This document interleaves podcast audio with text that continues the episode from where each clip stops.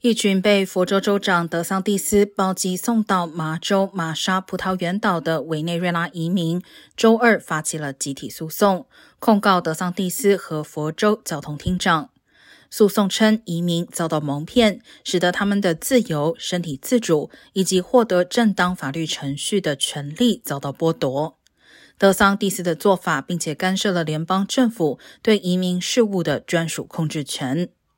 德桑蒂斯称，包机费用是由佛州立法机构批准的移民安置基金支付，并声称这些移民是自愿前往马州。